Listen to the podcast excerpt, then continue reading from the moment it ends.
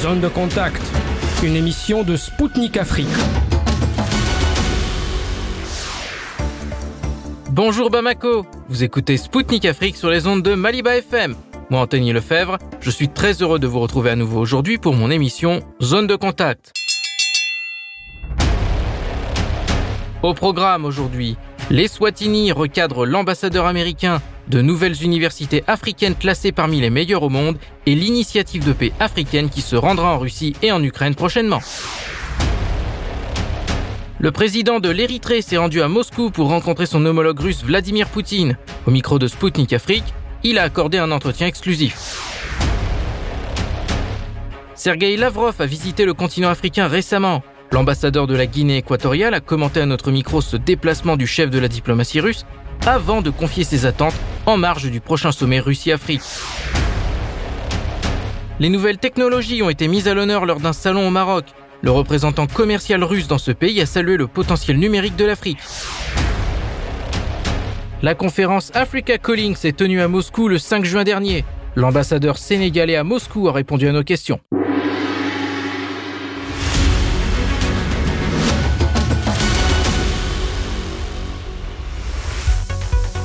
Washington a encore été prise la main dans le sac. Les Swatini a sermonné l'ambassadeur américain en poste dans son pays. Le royaume africain lui reproche d'avoir commenté une décision de justice eswatinienne. Alpheus Ngzumalo, le porte-parole du gouvernement, a souligné que les Swatini respectent la souveraineté des autres nations et s'abstient de s'ingérer dans leurs affaires intérieures. Il s'est donc interrogé pourquoi les États-Unis pensent avoir le droit d'interférer sur les verdicts judiciaires du royaume. Pour rappel, deux anciens députés de l'opposition étaient jugés pour avoir incité à des émeutes lors de manifestations en 2021. La haute cour de Mbabane a reconnu les deux protagonistes coupables pour les faits qui leur sont reprochés. Ils encourent une lourde peine de prison et le verdict sera prononcé lors d'une date qui reste encore à déterminer. L'ambassade américaine avait publié sur les réseaux sociaux un post dans lequel elle s'était dite profondément déçue par le verdict et avait osé appeler les Swatini à faire preuve de plus de transparence dans son processus judiciaire. Ce n'est pas la première fois que la diplomatie américaine commande des décisions de justice aux quatre coins du continent africain. Elle en est même coutumière. Début avril, Tunis avait recadré le département d'État américain qui avait protesté contre l'arrestation des chefs d'un parti islamiste. L'Afrique a fait un grand bond en avant dans le domaine de l'éducation. Le Times Higher Education World University Ranking a publié son classement annuel pour l'année 2022 qui regroupe les meilleures universités du monde. Afin de les départager, 13 critères sont pris en compte, à savoir la qualité de l'enseignement, la recherche, le transfert des connaissances et les perspectives internationales. Fait marquant, 25 nouveaux établissements africains ont fait leur entrée dans ce palmarès. Il s'agit d'universités situées en Zambie, en Namibie, au Mozambique, au Zimbabwe et sur l'île Maurice. Pour les autres établissements, les résultats sont également satisfaisants. C'est l'université du Cap en Afrique du Sud qui a obtenu le meilleur résultat pour le continent africain. Par rapport à l'année 2021, elle a gagné 23 positions pour se hisser à la 160e place en 2022. Il s'agit de la seule université africaine à faire partie du top 200. Dans le palmarès du Times Higher Education, 97 établissements de 17 pays africains sont compris. Une très belle progression par rapport à l'année 2012 où seules 4 universités du continent étaient classées. En Afrique de l'Ouest, le Nigeria a renforcé sa présence avec 12 établissements représentés. Pour le président de la Commission nationale des universités du Nigeria, Peter Okebukola, le succès des établissements d'études supérieures d'Afrique s'explique par plusieurs raisons. Tout d'abord, il se renforce grâce à l'augmentation des financements des recherches et des infrastructures, l'élaboration de plans de développement par les établissements eux-mêmes, la médiatisation de problèmes du domaine académique, ainsi que les échanges internationaux universitaires. La fondation Brazzaville chargée des préparatifs pour la mission de paix en Ukraine a annoncé que les chefs d'État africains visiteraient Moscou et Kiev avant la fin du mois de juin. L'auteur de l'initiative, Jean-Yves Olivier, a indiqué dans un communiqué obtenu par Sputnik Afrique que cette décision a été prise à la suite d'une série de rencontres tenues par la fondation Brazzaville entre le 22 mai et le 6 juin. Selon le document, des réunions cruciales ont lieu avec des dignitaires estimés dans leurs pays respectifs, notamment les hauts représentants des gouvernements ukrainiens et russes, le ministre égyptien des Affaires étrangères, le président de la République du Congo-Brazzaville, ainsi que les présidents sénégalais, ougandais, zambiens et sud-africains. La Fondation Brazzaville note que les chefs d'État de l'Égypte, du Sénégal, de l'Ouganda, de la Zambie, de l'Afrique du Sud et des Comores, du pays qui préside actuellement l'Union africaine, ont déjà confirmé leur participation aux visites en Russie et en Ukraine. Pretoria a également validé cette information. Selon la présidence sud-africaine, les pays impliqués dans ce projet pour la paix ont ordonné à leurs ministres des Affaires étrangères respectifs de finaliser les éléments de la feuille de route sur le règlement du conflit.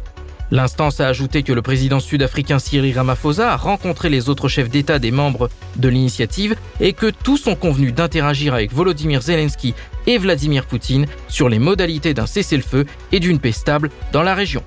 Pour rappel, en mai dernier, le président de l'Afrique du Sud a fait part de l'élaboration d'une initiative de paix en Ukraine. Initiée par Jean-Yves Olivier, homme d'affaires français né à Alger, elle a la particularité d'être la première de ce genre à avoir été acceptée par les partis russes et ukrainiennes.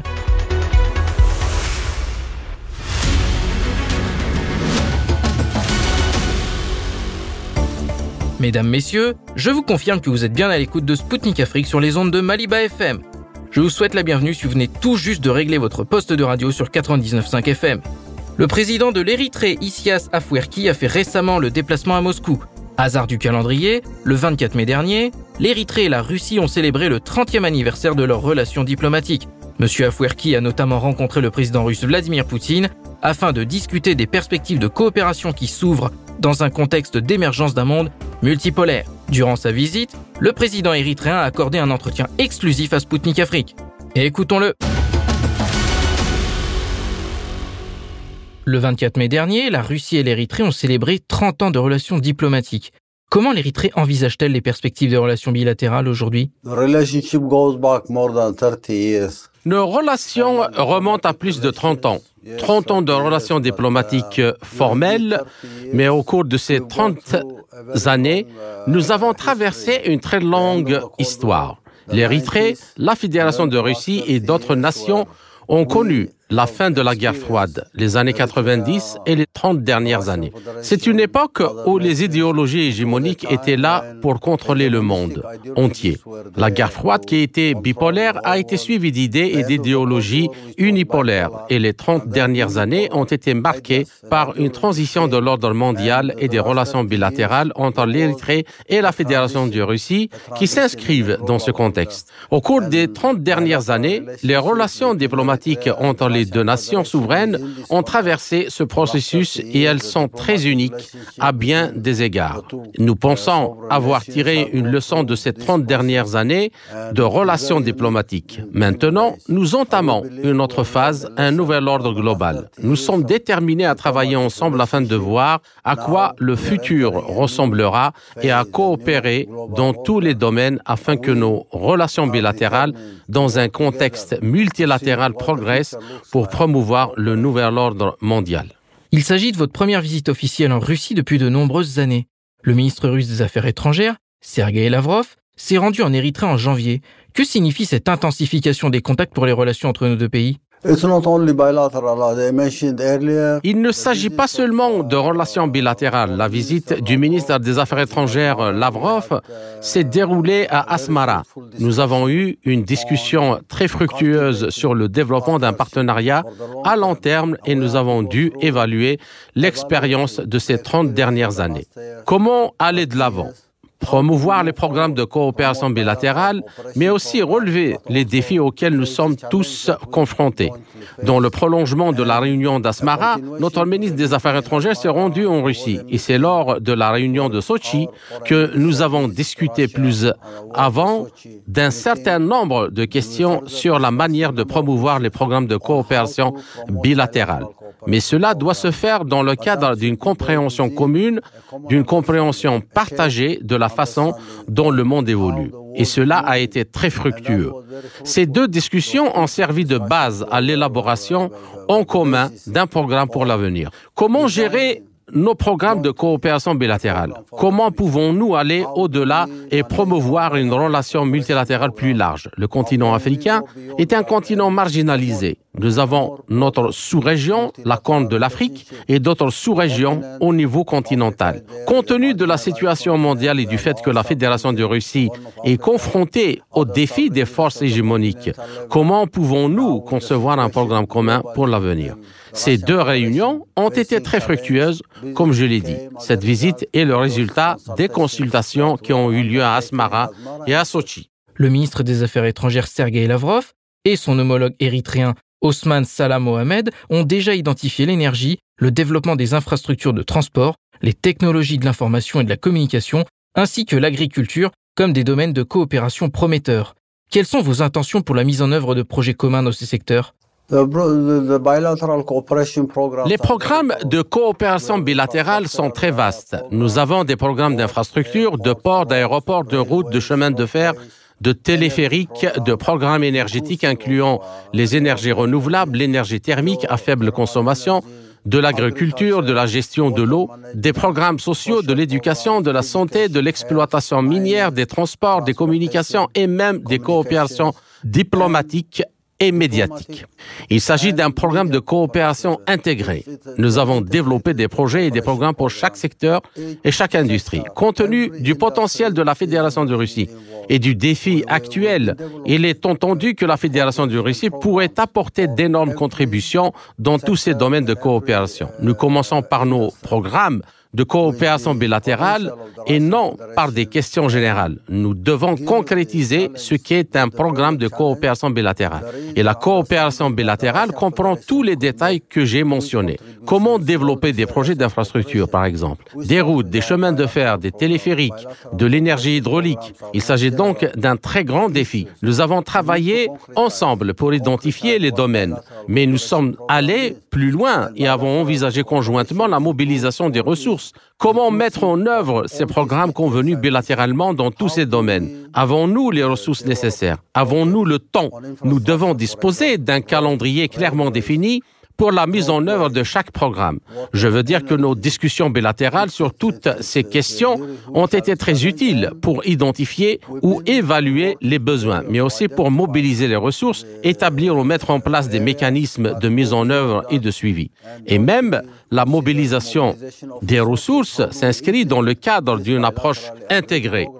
Dans une approche intégrée, on ne peut pas séparer un programme d'un autre. Ils sont interdépendants. Comment réussir à mettre en ce projet distinct ou concret pour qu'en fin de compte, il y ait une synergie la synergie est essentielle. Je pense que le bilatéral, encore une fois, est vu dans le contexte régional. Pouvons-nous isoler nos programmes bilatéraux de coopération? Devons-nous faire le point sur une portée plus large? Par exemple, quel serait le programme de coopération multilatérale entre la Fédération de Russie et la Compte de l'Afrique, entre la Fédération de Russie et d'autres parties du continent? C'est un sujet intéressant. Mais encore une fois, je peux dire que les discussions qui ont eu lieu à Asmara, à Sochi et maintenant ont été un processus dynamique qui nous a permis de comprendre clairement où nous allions. Il y a des défis mondiaux à relever. Comment pouvons-nous travailler ensemble pour ce faire? C'est une approche intéressante et je dis que nous travaillons ensemble compte tenu des circonstances pour promouvoir des programmes bilatéraux ou partagés. Pour nous, ces programmes conduiront probablement à un partenariat stratégique entre l'Érythrée et la Fédération de Russie. Mais ce partenariat stratégique bilatéral sera envisagé dans un cadre plus large où, après avoir fait face aux défis immédiats, nous pourrons travailler ensemble pour développer la capacité et l'aptitude à faire face aux défis qui se présentera probablement dans 5 à 10 ans. Moscou a noté à plusieurs reprises que l'Afrique émergeait comme l'un des nouveaux centres de la multipolarité. Peut-on dire que l'unipolarité est devenue obsolète? Comment l'Érythrée voit-elle sa place et celle du continent dans un monde multipolaire? Uh, Il est évident que nous avons ce déséquilibre, le déséquilibre mondial, où l'Afrique reste un continent marginalisé en dépit de sa dotation, de ses ressources naturelles. L'Afrique est censée posséder pas moins de 60% des ressources mondiales. Pourtant, l'Afrique est marginalisée. L'Afrique est en retard.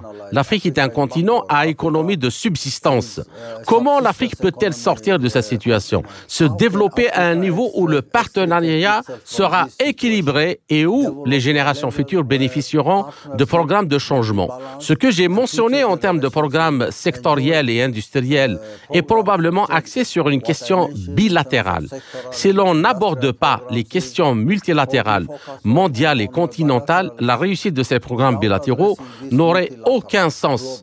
Ils doivent donc être envisagés dans une perspective plus large, avec l'implication de la Fédération de Russie en Afrique dans un certain nombre de sous-régions. Chaque nation africaine souhaite enfin de compte créer une synergie à partir de ces programmes de coopération. C'est très important. Ce n'est pas une option, c'est une nécessité pour l'instant. Le partenariat entre la Fédération de Russie et chaque nation souveraine d'Afrique se développe. Il y a une approche collective pour essayer de trouver un terrain plus large pour la coopération multilatérale. Nous pourrions organiser un sommet ici à Moscou dans les semaines à venir afin que ces discussions se poursuivent pour voir comment la Fédération de Russie peut se rapprocher de la situation sur le continent et comment les gouvernements et les nations d'Afrique peuvent s'engager à promouvoir ce partenariat qui changera la qualité de vie et permettra aux peuples africains de profiter des ressources dont ils disposent en concevant et en mettant en œuvre des programmes de développement. Comme je l'ai dit précédemment, ce n'est pas une option, c'est une nécessité. Et tout le monde est conscient. Et la Fédération de Russie tient à ce que ce partenariat progresse avec succès. En juillet, le deuxième sommet Russie-Afrique aura lieu. Avez-vous l'intention d'y assister? Je n'ai pas besoin d'invitation. Je suis là. Je n'ai pas besoin d'être sensibilisé parce que même si je dis qu'il y a une nécessité, ce n'est pas une occasion de relations publiques. C'est une occasion où le partenariat devra être construit sur la base d'une compréhension mutuelle partagée. L'Érythrée fait partie des pays qui se sont abstenus de voter sur la résolution de l'Assemblée générale de l'ONU condamnant les actions de la Russie. En 2022, l'Érythrée a condamné les sanctions imposées à la Russie. Ressentez-vous des pressions de la part de l'Occident sur votre position? Détectez-vous des pressions en rapport avec certains projets de coopération avec la Russie? Et si oui, lesquels? Ici, il y a un problème. Nous ne nous sommes pas abstenus. Nous étions contre l'imposition de sanctions à l'encontre de la Fédération de Russie. Ce n'est pas parce que nous faisons des faveurs à la Fédération de Russie. Il s'agit d'une guerre déclarée à la Russie menée par Washington et l'OTAN. C'est très clair. C'est très simple. Et comme je l'ai indiqué précédemment, cette guerre a été déclarée il y a 30 ans probablement. Après la fin de la guerre froide, cette idée d'hégémonie est apparue. Contrôler tout et contrôler tout le monde, influencer le monde, diviser le monde en zones d'influence. Il ne s'agit pas seulement d'étendre une influence, c'est une déclaration de guerre parce qu'il y avait un concept développé pour contenir ceux qui peuvent rivaliser ou au moins qui peuvent partager quelque chose dans le système mondial. Cela n'était pas permis. Et en raison du contexte de l'époque de la guerre froide, cette obsession de contenir la Russie était présente depuis les 30 dernières années. Ce n'est pas nouveau. Si vous empêchez une nation de se développer, d'être compétitive, d'apporter sa contribution, vous déclarez la guerre. Je ne serai pas assis ici à attendre que quelqu'un me contienne avec des sanctions, des obstructions, de la confusion. C'est une déclaration de guerre. Et notre position était très claire. Ni hier, ni avant-hier, nous avons dit que ce n'était pas le genre d'ordre mondial dont les peuples de tous les continents avaient besoin. Personne n'a besoin de ce genre de politique d'hégémonie, de contrôle, quand on ne permet pas aux gens de se développer et de travailler dur pour essayer de changer leur qualité de vie. L'idée d'une guerre en Ukraine ou d'une guerre entre la Fédération de Russie et l'Ukraine n'est pas du tout vraie. Il s'agit d'une guerre déclarée par l'OTAN et Washington contre la Fédération de Russie depuis 30 ans. Cela dure depuis 30 ans. Comment pouvez-vous contenir la Russie? Ne pas lui permettre d'être compétitive sur le plan économique, ne pas lui permettre d'être compétitive sur le plan technologique, ne pas lui permettre d'être compétitive sur le plan industriel, ne pas lui permettre d'avoir de l'influence partout. Si vous avez déclaré cette guerre, c'est qu'elle existe. Il ne s'agit pas d'une guerre entre la Russie et l'Ukraine. À cet égard, notre position était claire. Nous étions contre ce soi-disant ordre mondial. Nous avons été victimes de ces sanctions. Il ne s'agit pas seulement de grandes nations ou de nations puissantes comme la Russie, la Chine ou qui que ce soit d'autre. Même ceux qui ne s'inclinent pas ou ne s'agenouillent pas devant cette idéologie d'hégémonie devront être punis. Sanctions, sanctions, sanctions. Cette déclaration de guerre devra cesser. Il ne s'agit pas d'une guerre entre la Russie et l'Ukraine. C'est une guerre déclarée par l'OTAN, dirigée par Washington. Et la Russie a le droit de se défendre. Pas seuls. Il ne s'agit pas d'une Russie isolée. Il s'agit d'un problème mondial. Et nous avons besoin d'un ordre, d'un ordre global ou d'un ordre mondial qui permette à chacun de partager, de coopérer. La complémentarité devra être présente. On ne peut pas contenir quelqu'un. On ne peut pas contenir une nation. On ne peut pas forcer ou même utiliser la force, toutes sortes de coercitions pour soumettre les nations. Ce n'est pas acceptable. C'est la loi de la jungle. Nous devons sortir de cette loi de la jungle et les gens devront être libres de vivre comme des êtres humains. Aucune nation n'a le droit de venir imposer sa volonté à une autre. Et la Russie avait le droit de se défendre. La Russie se défend au nom de tout le monde, de tous les peuples, partout. La question est donc de savoir quelle est la position de chaque nation en ce qui concerne l'imposition de sanctions à la Fédération de Russie ou même la déclaration de guerre contre la Fédération de Russie. Notre position est très claire. Nous sommes contre l'endiguement. Nous sommes contre la domination ou l'hégémonie d'une nation. Nous ne pouvons pas l'accepter. Ce n'est pas notre cas en particulier. C'est une affaire qui concerne tout le monde. Chaque nation, chaque peuple devra exprimer clairement sa position. Et notre soutien à la Fédération de Russie contre ces politiques hégémoniques était un phénomène naturel ou le résultat de ce que nous avons fait également. Il ne s'agit donc pas de s'abstenir, de soutenir ou de ne pas soutenir. Il s'agit de prendre position sur ce phénomène qui existe depuis 30 ans et une déclaration de guerre par le biais de sanctions ou même d'un endiguement n'est pas acceptable. Aujourd'hui, la politique d'endiguement s'adresse à la Chine. La Chine devrait être contenue. Une fois encore, tous ceux qui s'opposent à cette idéologie hégémonique devront être contenus. Comment pouvons-nous vivre dans un ordre mondial qui contient et ne donne qu'à un groupe? Et à cause de leurs échecs, l'OTAN n'existe plus. L'Union européenne n'existe plus. Ils ont échoué au cours des 30 dernières années. Ils n'ont pas réussi à imposer leur volonté. Ils ne peuvent donc pas survivre au prix de la destruction d'autres économies, d'autres peuples. Je pense que pour nous, il était tout à fait naturel d'adopter notre position en ce qui concerne cette guerre Il ne s'agit pas de prendre parti pour tel ou tel camp. Je pense que même les médias devront comprendre cette réalité. Les gens ne devraient pas venir nous dire qu'il y a une guerre entre la Fédération de Russie et l'Ukraine. Ce n'est pas une guerre entre la Fédération de Russie et l'Ukraine. Il s'agit d'une guerre déclarée à nouveau à la Russie depuis 30 ans. Quelle est donc votre position ou celle de tout le monde? Il n'y a pas de préférence en la matière. C'est une nécessité et vous devez adopter votre position en fonction de votre compréhension du phénomène dont nous avons été témoins au cours des 30 dernières années. Aujourd'hui, un autre format est en train d'émerger. Non seulement l'émergence d'un monde multipolaire, mais aussi le format BRICS qui est en train de prendre de l'ampleur. Et de nombreux pays africains ont également exprimé leur intérêt pour ce format. Qu'en pensez-vous? Pensez-vous qu'il s'agit d'un format prometteur en termes de coopération économique?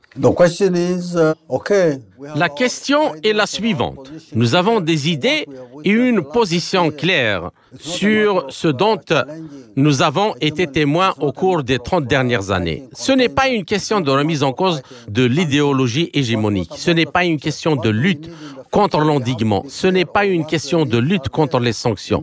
Mais qu'en est-il de l'avenir? De quoi avons-nous besoin à l'avenir? Nous devons être clairs sur les besoins. Nous avons besoin d'un nouvel ordre mondial. La nécessité d'un nouvel ordre mondial est évidente. C'est une demande de tous les peuples, de toutes les nations du monde. Nous devons sortir de ce cycle d'endiguement, d'endiguement maintenant, d'endiguement de la Russie, d'endiguement de la Chine, d'endiguement de l'Érythrée. Une punition pour ceci cela, sanctions ici, sanctions là. Il ne s'agit pas seulement de relever le défi. Faire face au défi est une chose, mais qu'en est-il au-delà du défi? Nous devons savoir clairement où nous allons. Nous devons préparer le terrain pour créer un nouvel environnement. Ce nouvel environnement devra être là pour tout le monde. La justice doit prévaloir. Les nations et le peuple doivent pouvoir progresser. Ils doivent créer un arrangement. Il doit y avoir un forum. Il doit y avoir une plateforme où tout le monde se réunira pour l'avenir. Pas de relever le défi de l'endiguement. Cela prendra fin à tout moment parce qu'il n'y a pas d'OTAN. L'OTAN ne survivra pas. L'OTAN ne sera pas là. D'autres arrangements au groupe hégémonique ne prévaudront pas.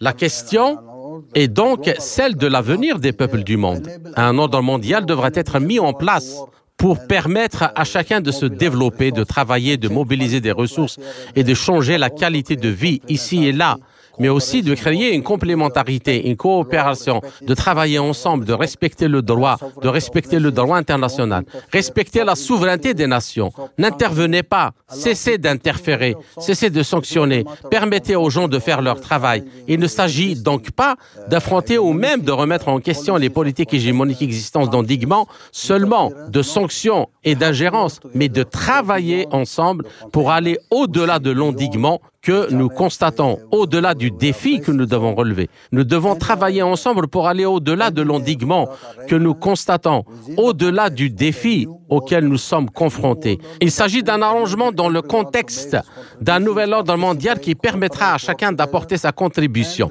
de participer, de coopérer, de travailler ensemble et de se respecter mutuellement et de respecter le droit international. Je pense donc qu'il s'agit d'une question de transition. Il s'agit d'une transition entre les 30 dernières années de tentative hégémonique qui a pratiquement échoué. Un nouvel ordre. Ce nouvel ordre devra être le résultat de consultations, consultations bilatérales, multilatérales, continentales. En fin de compte, nous parviendrons à un accord et les principes fondamentaux sont très clairs. Mais comment structurer cet accord? Comment structurer ce partenariat mondial? C'est ce qui est en train d'être discuté. Et je peux voir que c'est une façon très saine, non seulement de faire face aux défis du jour, mais aussi au-delà de créer un environnement propice pour les générations futures au niveau mondial. Comment évaluez-vous le développement de la coopération militaire et technique entre la Russie et l'Érythrée? Comme je l'ai mentionné précédemment, nos programmes de coopération bilatérale sont intensifs et étendus, mais nous nous concentrons sur le développement de nos ressources humaines, la santé et l'éducation, la technologie et l'éducation, les services ici et là. Comment pouvons-nous concevoir des programmes pour l'avenir? Vous pouvez avoir besoin de ressources, de ressources financières, d'équipements, de machines, de ceci et cela. Mais en fin de compte, vous devez aussi avoir les ressources humaines pour mettre en œuvre les programmes de coopération dans le domaine de l'éducation, de la formation, de la formation technique, professionnelle, de la recherche et du développement. Et en fin de compte, nous devrons équiper la génération future non seulement pour faire face aux défis immédiats existants, mais aussi pour construire l'avenir. Construire l'avenir sur la base de la connaissances, l'avenir sur la base des compétences et des professions qui sont capables de mobiliser les ressources et d'utiliser les ressources. Ainsi, L'un des domaines d'intervention de notre partenariat bilatéral avec la Fédération de Russie consiste à développer nos ressources humaines et nos capacités afin qu'elles soient en mesure de mettre en œuvre les programmes convenus pour tel ou tel secteur ou industrie. En fin de compte, ce sera le multiplicateur, la machine derrière chaque projet sur lequel nous nous mettons d'accord. L'approche globale comprendra donc divers secteurs économiques, sociaux et autres et mettra l'accent sur le développement des ressources humaines et les services. Les services sociaux sont très très fondamentaux. Je pense donc qu'il s'agit d'une manière très équilibrée de promouvoir le partenariat bilatéral et multilatéral. Il ne s'agit pas d'isoler le niveau bilatéral. Nous devons l'envisager dans un contexte plus large. Un contexte plus large serait régional ou même continental. Est-il possible de relancer la base navale soviétique en mer Rouge? C'est une très longue histoire. Je ne veux pas entrer dans les détails, mais il y a eu des erreurs. L'une des erreurs historiques est le démantèlement de l'Union soviétique. Nous ne sommes pas très nostalgiques, mais encore une fois, il s'agissait d'une erreur historique. Ce n'est pas une question de perception individuelle. Les programmes de coopération devront inclure la paix et la sécurité, la paix et la stabilité. C'est un point essentiel. Comment pouvons-nous mettre en œuvre ces programmes sans garantir la stabilité dans une région. Même les accords bilatéraux devront en tenir compte. Il ne s'agit donc pas de savoir qui est ou quels sont les programmes de défense et de sécurité. Les programmes de défense et de sécurité font partie du partenariat global qui devra se développer à terme. Il ne s'agit pas de permettre à une nation ou à une autre d'avoir une base ici, d'avoir des installations ici. Cela s'inscrit dans un contexte plus large. Si nous parlons d'infrastructures, d'énergie, de programmes, d'eau, d'exploitation minière, de promotion des investissements dans un certain nombre d'autres secteurs, nous avons besoin de stabilité. Aujourd'hui, l'un des principaux obstacles au programme de développement au niveau continental en Afrique ou même au niveau sous-régional est la stabilité. La stabilité est une condition préalable. Cultiver ou développer un partenariat nécessitera donc un environnement propice à la mise en œuvre des questions de développement, ce qui permettra de faire le point sur la coopération dans le domaine de la défense et de la sécurité.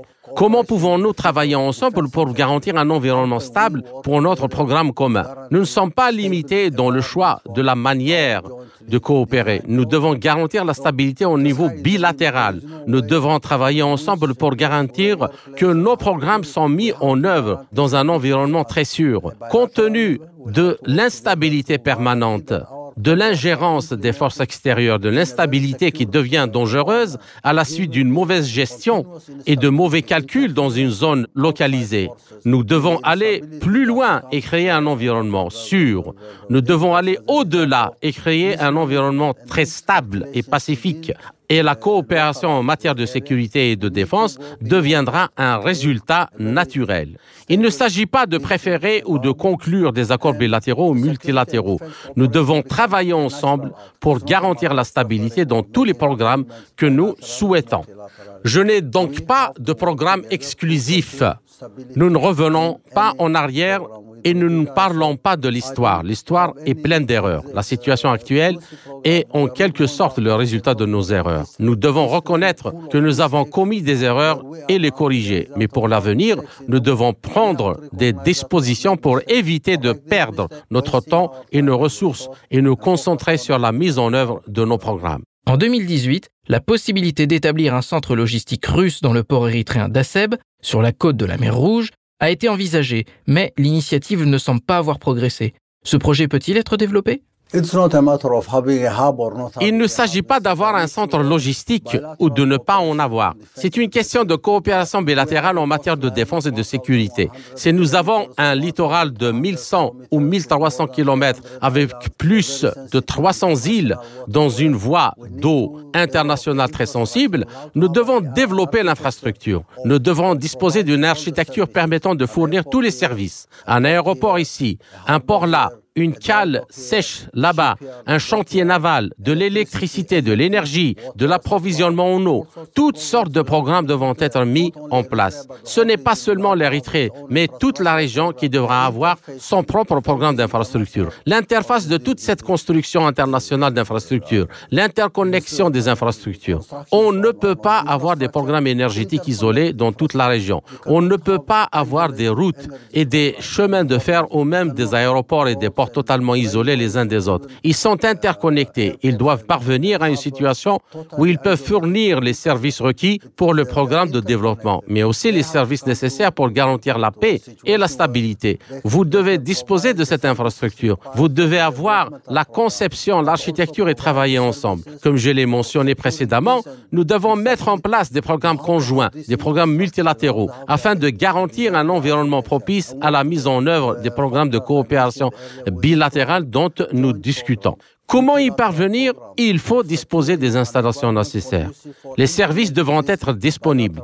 Il ne s'agit pas qu'un pays vienne installer une base ici ou une autre là, ou une plaque tournante ici ou une autre là. C'est le résultat de la question. Si nous parvenons à mettre en œuvre ce que nous avons négocié et convenu et à créer un environnement, une infrastructure pour une coopération plus large au niveau régional, nous devrons alors tirer les leçons de nos expériences et mettre au point des programmes fructueux pour l'avenir.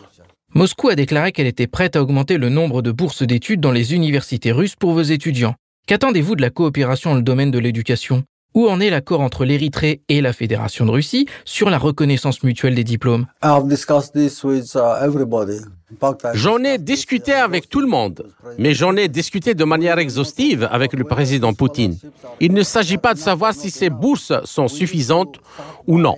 Nous devons commencer par évaluer les besoins. Quels sont les besoins? Nous avons tous ces programmes sectoriels et industriels et nous parlons de ressources humaines pour mettre en œuvre ces programmes, former, éduquer les jeunes ingénieurs, les professionnels, les personnes qualifiées pour venir mettre en œuvre ces programmes. Comment pouvons-nous créer un environnement propice à leur formation? Comment les former? De combien de personnes avons-nous besoin? Il ne s'agit pas de porter des jugements émotionnels sur la bonne volonté que nous avons. Ce n'est pas la question. Nous devons évaluer projet par projet les besoins en matière de compétences et de caractéristiques qui permettront à nos jeunes citoyens de bénéficier des établissements d'enseignement en Russie. Nous nous limitons pas nos bourses à 170, 200 ou 300 C'est une autre question. Nous devons avant tout nous mettre d'accord sur les besoins et nous devons fournir les services qui permettront aux jeunes d'aller à l'université ici. Donc cela peut aller jusqu'à 500 000, 300, qui sait. Mais il faut se mettre d'accord sur la méthodologie ou l'approche pour décider et la bonne volonté de la Fédération de Russie est là. Nous disons que nous devons faire nos devoirs afin d'identifier les domaines ou les métiers dont nous avons besoin. Et ensuite, nous pourrons décider du nombre de bourses. Il n'y a donc pas de limite au nombre de bourses que nous pouvons envoyer ou à la manière dont nous pouvons bénéficier des établissements d'enseignement en Russie. Et la bonne volonté de la Fédération de Russie est évidente. Faisons donc nos devoirs. Et j'en arrive à la conclusion que nous dirons que nous avons besoin de tel ou tel échange dans les années à venir. Il s'agit d'une question dynamique qui ne se limite pas à une bourse par an, ou tous les deux ans, ou tous les trois ans, mais qui fait partie du processus dynamique de mobilisation des ressources, des ressources humaines dont nous avons besoin pour mettre en œuvre les programmes convenus. Pensez-vous que nos deux pays pourront revenir sur ces sujets pour en discuter lors du sommet Russie-Afrique qui se tiendra en juillet? Ce sommet devra discuter de tout. Si ce n'est pas suffisant, il y aura un autre sommet. Que ce soit un sommet par an ou un sommet tous les trois mois. Nous devons discuter de toutes ces questions de manière exhaustive, parvenir à une compréhension commune et partager des programmes. La limite n'est pas une conférence ou un lieu. Il s'agit d'une tâche, il s'agit d'une mission. Nous devons accomplir cette mission en organisant des réunions qui permettront à chacun d'apporter sa contribution. Et les consultations mèneront en fin de compte à la consolidation et au renforcement du partenariat qui devra évoluer. C'était Isias Afwerki, président de l'Érythrée en exclusivité pour Sputnik Afrique. Il a évoqué les perspectives d'élargissement de la coopération de son pays avec la Russie et ses attentes en marge du sommet Russie-Afrique qui se tiendra en juillet prochain à Saint-Pétersbourg.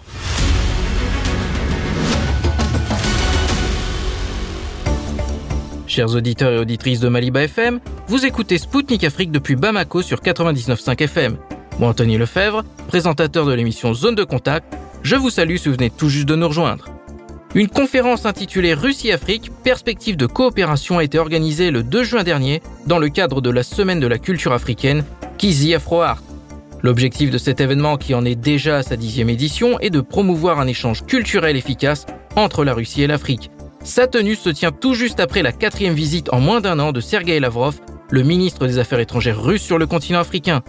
Parmi les invités se trouvaient des ambassadeurs de pays africains. Et l'un d'eux s'est entretenu avec Sputnik Afrique. Je vous présente son Excellence Luciano Nkogo Ndong Ayekaba, ambassadeur de Guinée équatoriale en Russie. Et écoutons-le. Le ministre russe des Affaires étrangères, Sergei Lavrov, vient d'achever une nouvelle visite en Afrique. Il s'agit de son quatrième voyage sur le continent en un an. Que pensez-vous de ces résultats et plus généralement de l'intensification des contacts entre la Russie et les pays d'Afrique La Russie a peut-être commis une grave erreur après l'effondrement de l'URSS. L'Union soviétique a été le principal ami du continent africain et a aidé les pays d'Afrique à se libérer de la dépendance coloniale. Elle l'a fait d'abord dans le domaine militaire et technique, puis dans le domaine de l'éducation. Si une personne n'est pas éduquée, elle ne peut pas être libre. L'URSS nous a aidés à dispenser cette éducation. Mais lorsque l'URSS s'est effondré, la Russie a commencé à se concentrer sur l'Occident et à oublier l'Afrique. Cependant, l'Afrique n'oubliera jamais la Russie et l'URSS car nous savons qu'elle est notre amie fidèle. Par conséquent, lorsque le ministre des Affaires étrangères de la Fédération de Russie se rend en Afrique, c'est normal parce qu'il faut rendre visite aux amis et qu'un ami sera toujours heureux de vous rendre visite. Tous les Africains sont heureux d'accueillir leur ami. Sergei Lavrov a visité l'Afrique du Sud où s'est notamment tenue une réunion des ministres des Affaires étrangères des BRICS. On parle beaucoup aujourd'hui des BRICS et un grand nombre des pays africains s'intéressent également à ce format. Comment voyez-vous leur avenir? Comment voyez-vous la place des BRICS dans le nouveau monde multipolaire? Peut-on considérer qu'il s'agit d'un format où la souveraineté de ses membres et de leurs partenaires est respectée selon vous?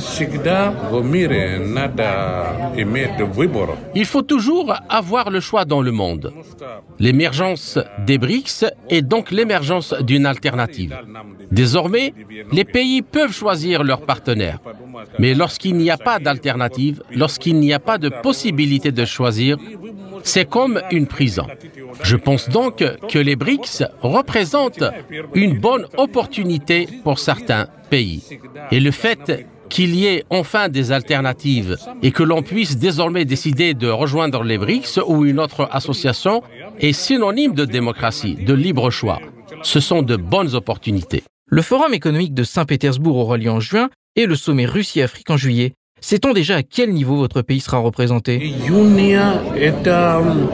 n'ai pas encore d'informations précises sur la réunion de juin. Les deux forums sont importants pour nous, mais le sommet de juillet l'est bien sûr davantage car les questions humanitaires, politiques et économiques y seront également abordées. En raison des sanctions anti-russes, il est devenu difficile de prendre l'avion pour la Russie et de payer un voyage, par exemple une chambre d'hôtel.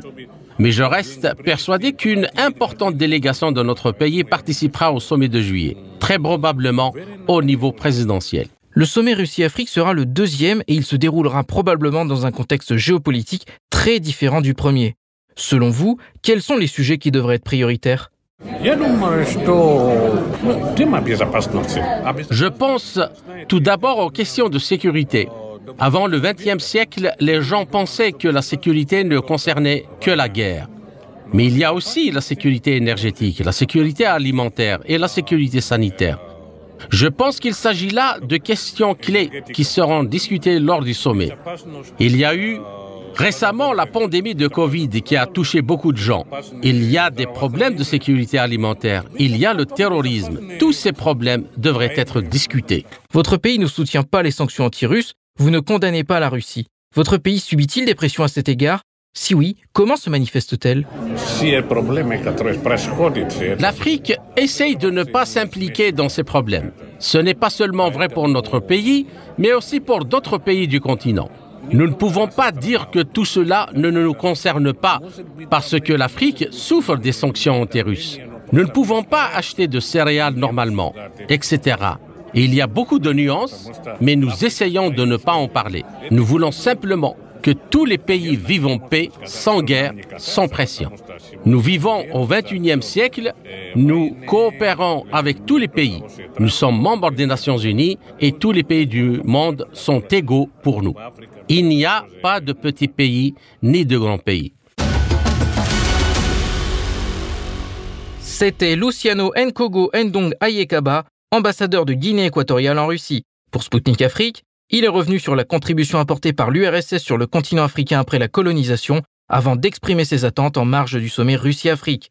Mesdames, Messieurs, Sputnik Afrique marque une courte pause. Rassurez-vous, nous revenons très vite sur les ondes de Maliba FM. À tout de suite!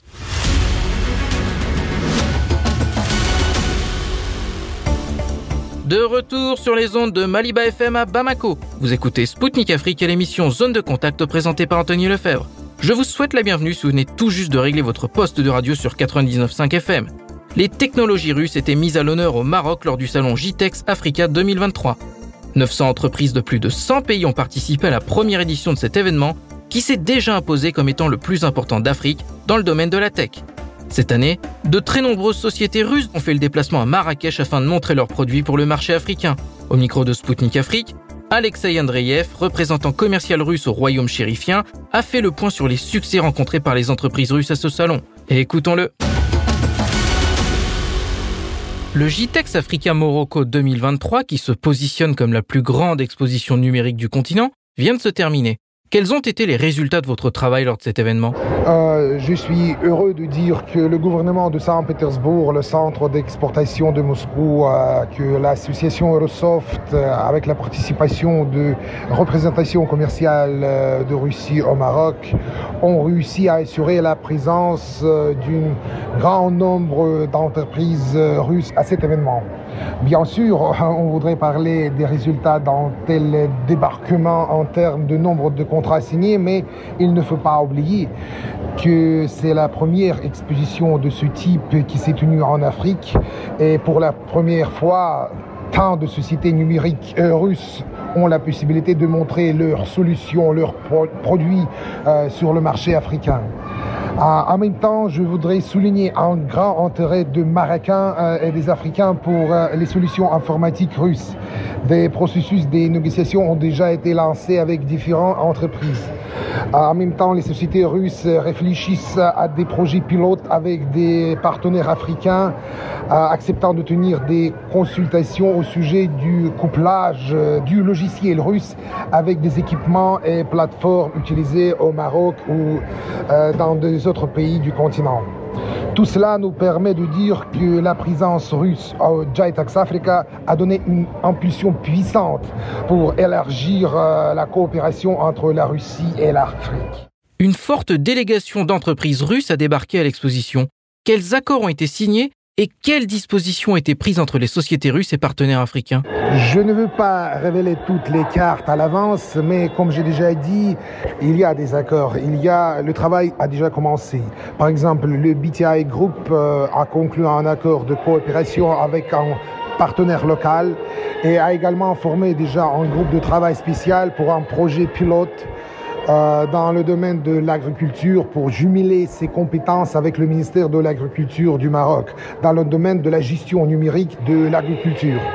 Il y a des discussions sur d'autres accords. Lors de l'ouverture de l'exposition, le Premier ministre marocain Aziz Akhenouch a déclaré que les investissements dans les startups numériques en Afrique avaient été multipliés par 4,5 au cours des quatre dernières années. Comment évaluez-vous le potentiel numérique du continent et comment les entreprises russes peuvent-elles participer à son développement? Il n'y a pas aucun doute que le continent africain a un potentiel numérique en norme. La population jeune en croissance rapide et des besoins objectifs de euh, digitalisation, tout ensemble peut euh, avoir la possibilité de servir d'excellente base pour une coopération solide. Euh, très grande, très vaste avec la Russie. Euh, avec la Russie qui est maintenant euh, aussi sans aucun doute l'un des leaders mondiaux dans le domaine informatique. Euh, par exemple, les représentants de TechMea Group ont eu plusieurs réunions avec des, avec des intégrateurs locaux sur le topic de flux de documents où on pu trouver un accord sur l'utilisation du logiciel russe.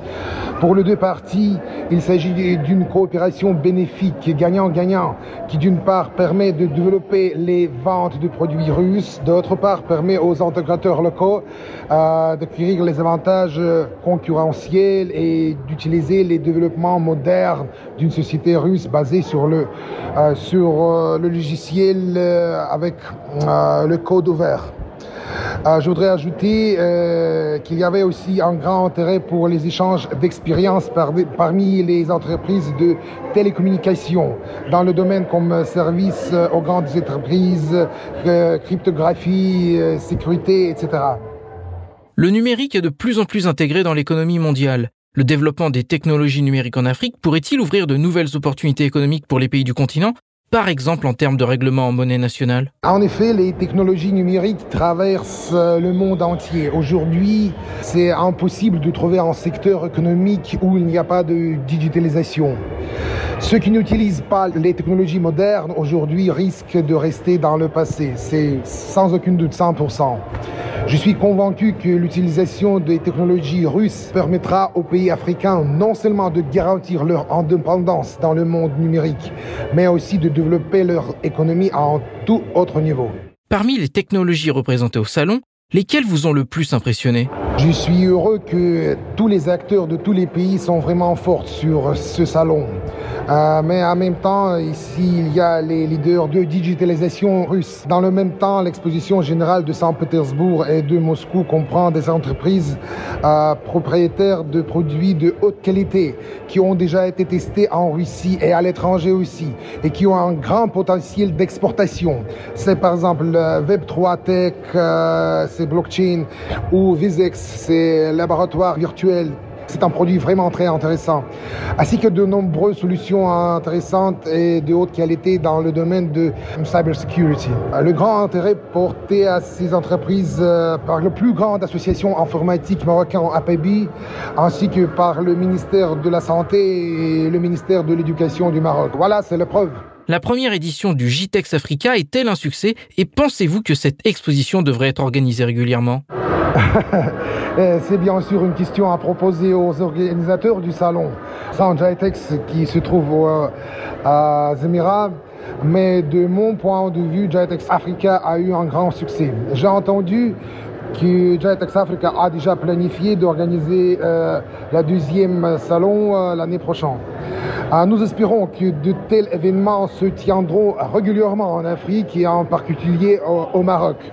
Nous prévoyons également lors de la prochaine fois l'équipe beaucoup plus nombreuse de nos sociétés pour participer au salon et pourra profiter des mesures de soutien appropriées de notre pays.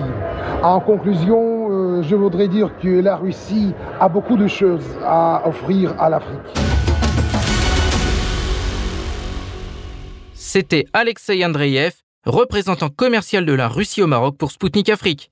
À notre micro, il a fait le point sur les succès rencontrés par les entreprises russes qui ont participé au salon JTEX Africa et mis en avant les atouts de ces sociétés pour une coopération gagnant-gagnant avec l'Afrique.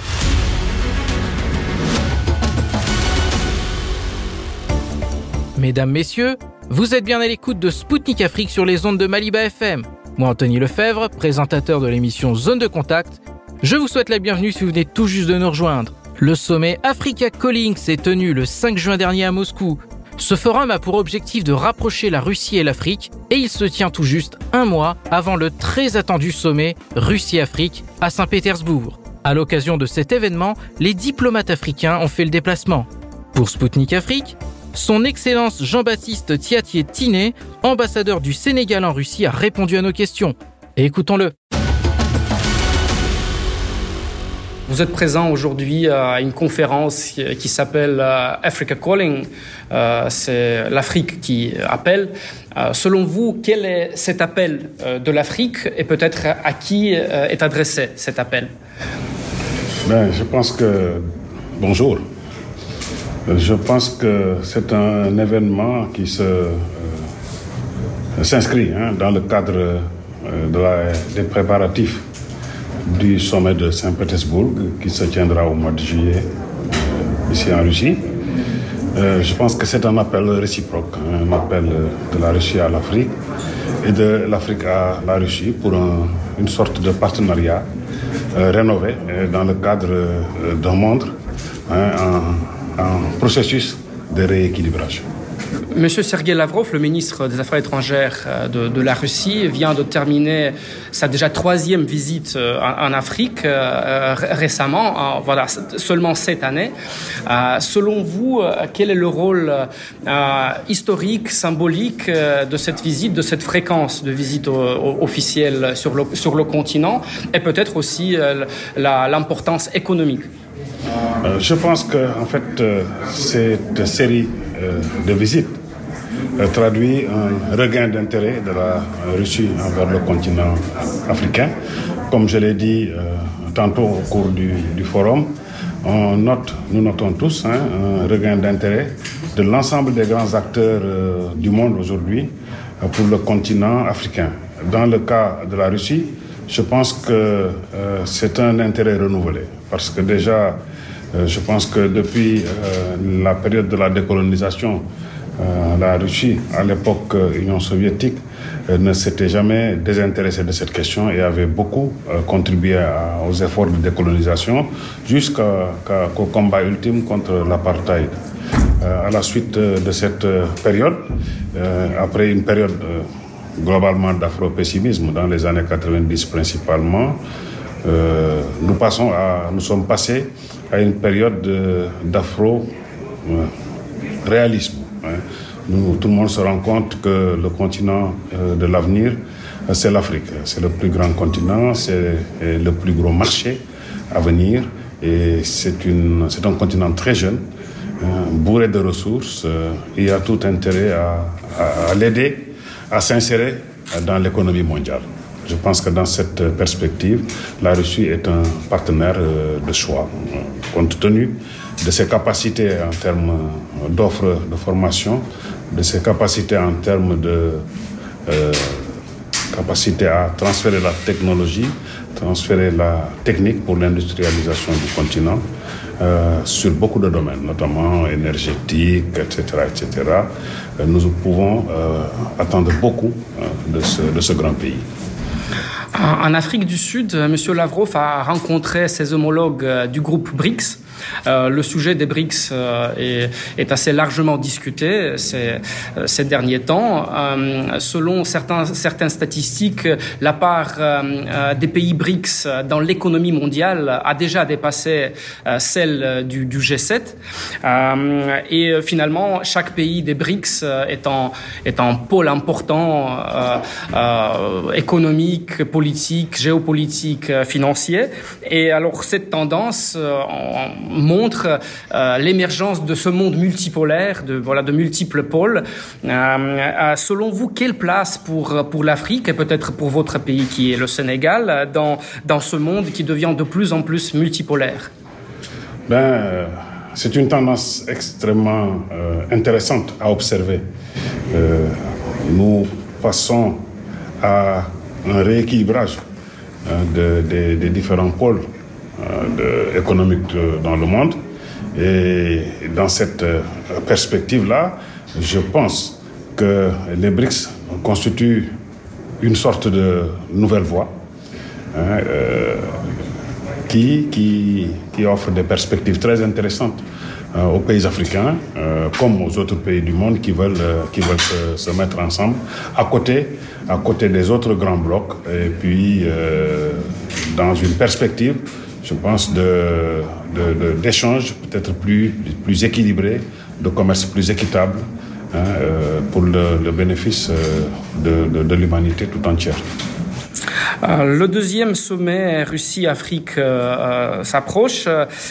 quelles sont peut-être vos attentes de cet deuxième événement central pour la Russie et les pays africains?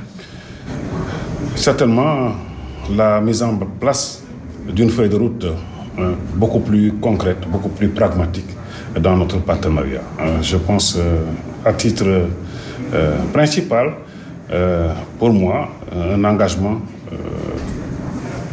beaucoup plus marqué de la, Russie dans, dans sa contribution à l'agenda 2063 de l'Union africaine. Un agenda qui comporte des projets phares qui contribueront à mettre en place euh, des infrastructures euh, nécessaires à définitivement lancer euh, l'envol du continent vers un, avenir beaucoup plus, beaucoup plus prospère. Euh, ce deuxième sommet euh, va se dérouler dans un contexte euh, géopolitique et international très différent à, celui au forum de Sochi il y, a trois ans. en particulier, la Russie est vraiment sous des sanctions sans, précédent ce n'est pas le secret que tout, la, la, plupart des restrictions sont imposées par, par les pays occidentaux. Selon vous, ces sanctions peuvent-elles vraiment freiner le développement de la coopération euh, russo-africaine? Oui, euh, je, le disais tout à l'heure lors de, de, mon intervention. Euh, ces sanctions freinent certainement les initiatives des hommes d'affaires africains en Russie hein, et des initiatives russes en Afrique, dans le sens où ces sanctions impactent les flux euh, logistiques et les flux financiers. Aujourd'hui, les transports euh, pour aller en Afrique ou venir en, Russie sont difficiles, aussi bien par voie maritime que par voie aérienne, où les coûts ont connu un renchérissement certain. Sur le plan, sur le notre plan, par exemple, les euh, les, les, les, mouvements de céréales, le commerce des céréales ainsi que celui des fertilisants a connu euh, enfin un coup de frein euh, en direction de l'Afrique, ce qui a un impact social sur le continent, certain, un impact social pour l'importation des céréales, un coup de frein pour l'importation des fertilisants, ce qui va aussi impacter les productions céréalières sur le continent. C'était son Excellence Jean-Baptiste Tiaté Tiné, ambassadeur du Sénégal en Russie pour Spoutnik Afrique. À notre micro, il a évoqué les perspectives qu'offre l'Afrique à la Russie dans le cadre d'un partenariat gagnant-gagnant. Mesdames, Messieurs, Spoutnik Afrique, c'est tout pour aujourd'hui. Nous rendons maintenant l'antenne à Maliba FM. Moi, Anthony Lefebvre, je vous retrouverai très vite pour un nouveau numéro de mon émission Zone de Contact. Je vous invite en attendant à consulter notre site internet pour suivre l'actualité africaine et internationale. D'ici là, portez-vous bien et à bientôt. Zone de contact, une émission de Spoutnik Afrique.